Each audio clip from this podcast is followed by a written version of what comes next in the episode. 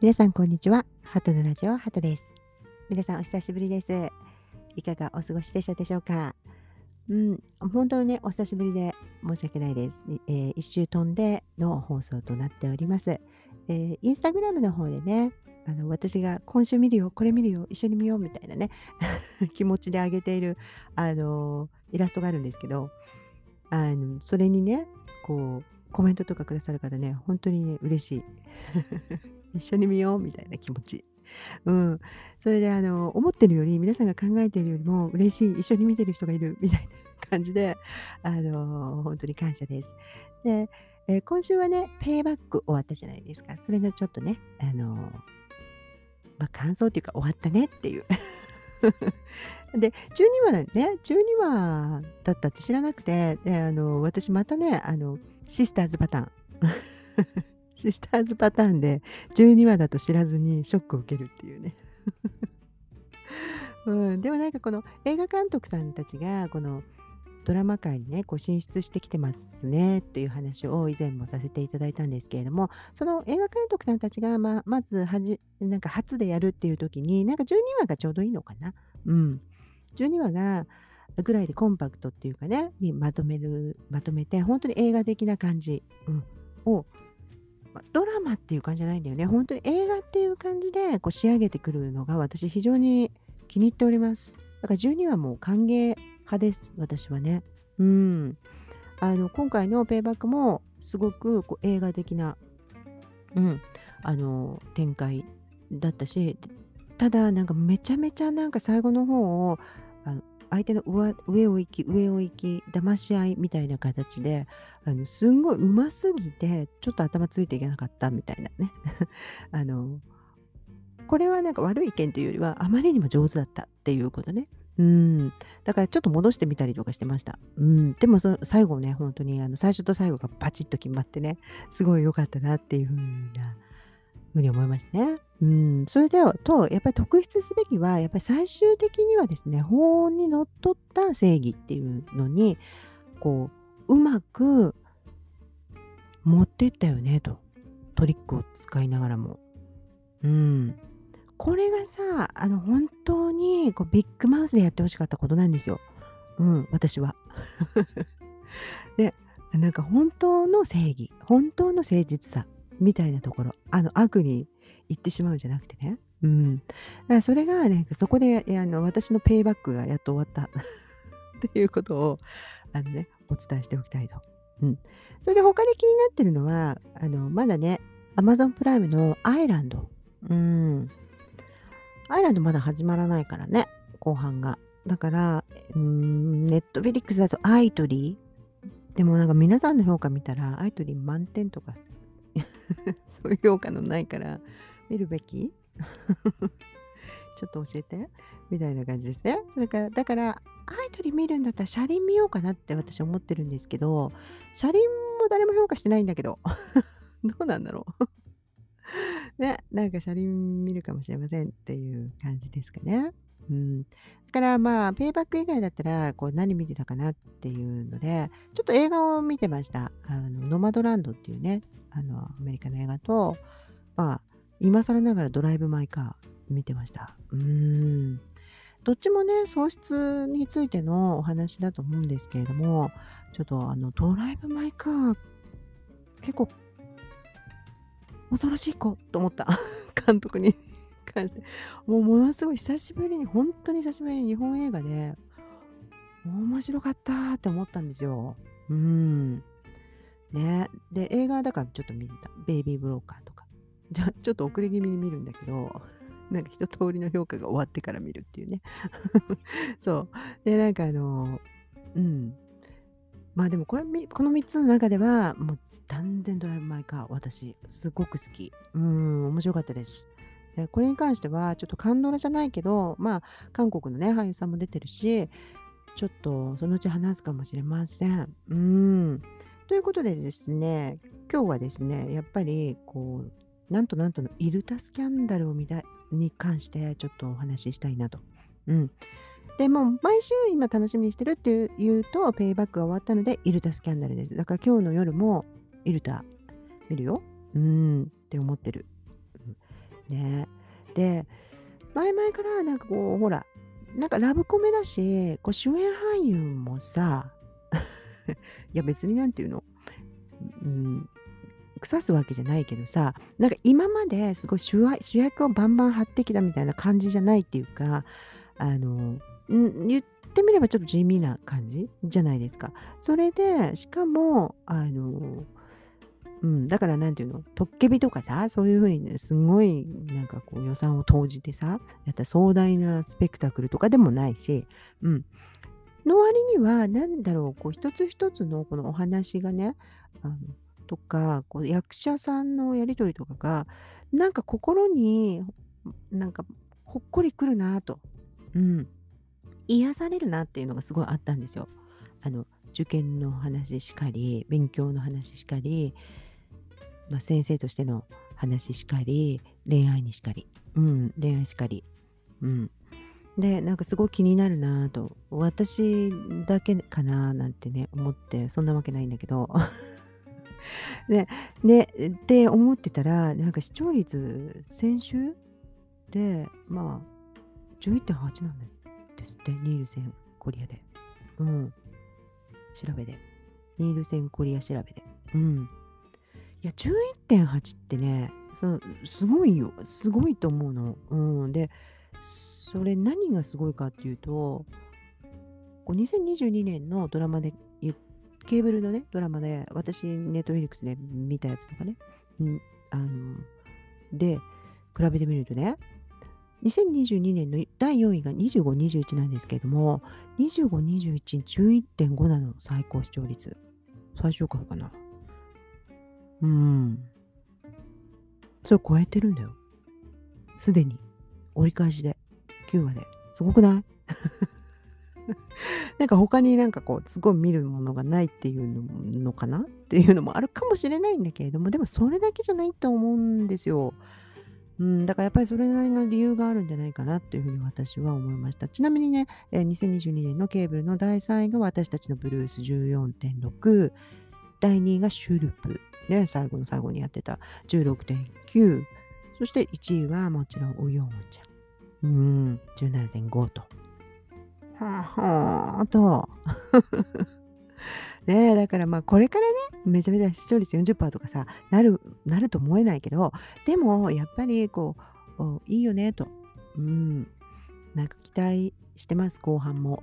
というふうに思っております。なんか監督のユジェオン監督は、梅町ちゃちゃちゃのね、えー、脚本演出、あ、じゃあごめんなさい、演出、うん、の、あの、監督さんだそうです。ということでね。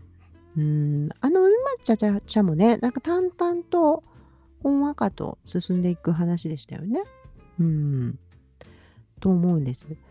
それで、えー、っと、主演はね、えー、もちろん、ナム、あ、ごめんなさい、チョン・ドヨンさんと、チョン・ギョンホさんですよ。うん。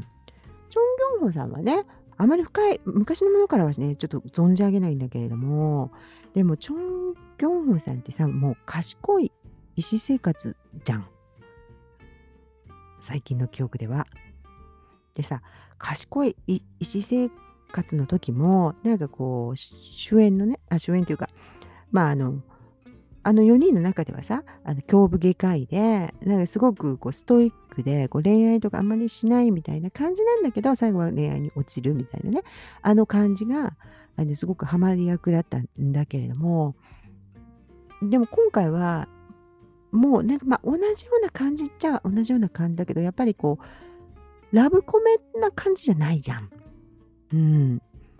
だからそれその人がやっぱラブコメやってるのがすごくいいし、だからそういう人がさ、あの、恋に落ちることってあるのかしらみたいなね、どうやって恋に落ちるのかっていうところに、こう、やっぱリアリティがあるっていうか、あの挑戦があるよね。今だってそんなにすごい、あんな感じじゃない？みんな、皆さん。わかんない。めちゃめちゃ恋愛恋愛恋恋みたいな風な、あの、前前前々からね、ちょっと言ってますけども、あの、実際はカンドラとか見てて、まあ、こんな恋愛はね、もうないよと。でもそこにはまって見るのが楽しいんだと。で、だから実際、現実に書いた時に、あんなね、例えばさ、なんかわかんない。あの、ね好きになった人がさ特殊部隊でさとかさ北朝鮮に飛ばされてとかさあのましてやね800年生きてるとかさ ないじゃん？ないないんでないんですよ ないけどこのファンタジー要素もありつつ分かって見る見てるわけですよね皆さんだけどこういうのは意外とリアルだなって思うんです。普段普通にもう仕事ばっかりしてて、なんか胃痛とかでで、でもなんか仕事ではすごいうまくいってるけれども、出会いとかなないし、ね、うん、実際にこう出会ったとしても、あ、なんかちょっといいなとかって思ったとしても、すぐには認めないっていうかね、自分に対して。で、それがなんかちょっと感動らしくないんだけど、それがすごくいい。うん。っていうふうに思っております。で、チョン・ギョンホさんがね、あのベルトを ベルト持ってパタッとかなってるのもすごい面白いし、うん、で、えー、昨日あたりのね放送で思ったのはあのカンドラのそのちょっとオーバーなリアクションっていうのがあるじゃないですか。なんかこう何かこう告白したりピンチになったりとかするときにこうなんだろうね例えば「彼女はそんな人じゃないんだ!」みたいなね。そういうさ演技がない、うん、もう本当に淡々とこの理系男子っぽく淡々といくっていうのがあの好きでございます。うん。私は。なんかすごくリアリティがある。うん、でこのチェチオルっていうこの主人公ね。あの数学の、まあ、イルタ講師人気講師ですよ。ね、である彼がなんかこう完全仕事人間なんでこう冷血な人なのかなと思いきやあのその生徒に教える時とかこの正しいこととかあの間違ったことっていうことに対してあの不正とかね不公平とかそういうことに関しては熱血であると。うんそういうところがあのすごくいいなっていうふうに私は思って見ています。うん、彼らのねあの背景っていうのが結構薄い薄く書かれてるんだけれどもやっぱそれがあってこそのあの性格っていうねうん。なんかそれがいいなと。伏線がすごくいいなっていうふうに思っています。そしてこのナムヘイソンね、あのパンちゃんおかず屋さんのさ、あの社長さんをやっているこのナムヘイソンっていう役もあのチョン・ドヨンさんっていう方がね、うん、やってるんですけれどもコンユ様とねあの男と女っていう映画私も見たんですけれどもまあ男と女の映画はまあ、不倫者だからね、やっぱり。うん、で、コン様がもう本当にドハマりするっていう役なんですよ。だから、あの人妻なんだけど、すごく綺麗な人なのね。そして、まあ、すごく手に負えないね、こあの子供を抱えていて、もう本当に疲れている、お互いっていうね。その中で恋に落ちちゃうっていう話で、でもあんまり私は説得されませんでした。うん。あの映画はね。だけど、すごく綺麗な人だなぁと。うん。なんか好きになっちゃうだろうなっていうこの妖艶さを持っているっていうかねそういう役だったんですけれども今回は全然妖艶さのかけらは全然ないんだけれども彼女のねバックグラウンドってものすごくディープだよねって思うの。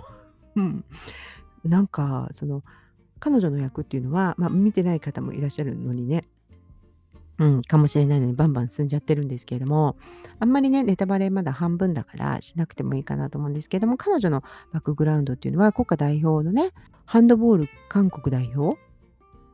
うん。なんですよね。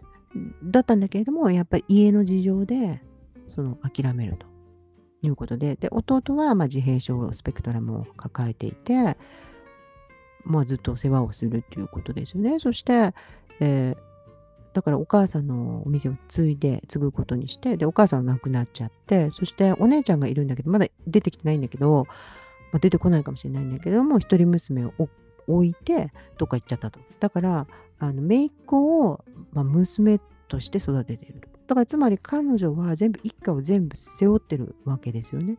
だけれどもなんかまあ持ち前の何て言うんですかこの体育会系の頑張りっていうかねあによってあのお店を切り盛りしつつみんなみんなの世話もしているという感じですよね。だからすごく家族を大事にしている人。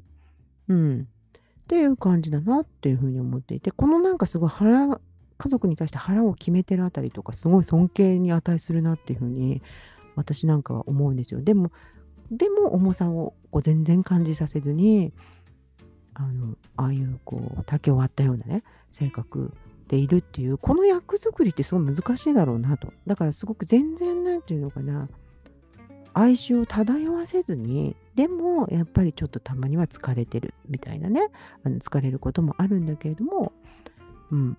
でも、こう、みんな、みんなに対する責任をちゃんと全うしているっていうね。うん。だからそういう彼女がまたこのイルタ講師とその項に落ちるのかっていうことですよね。うん。だけど、あの、まあ、昨日のね、放送を見て思ったのは、そうなのよねと。これ、あの、一応既婚者っていう体でいるのよね、近所の手前と。いろいろうるさいから。だからなんかそこら辺の葛藤がね これからどうなって解除されていくのかしらとかね。うん。そういうのをすごく楽しみにしてみています。うん。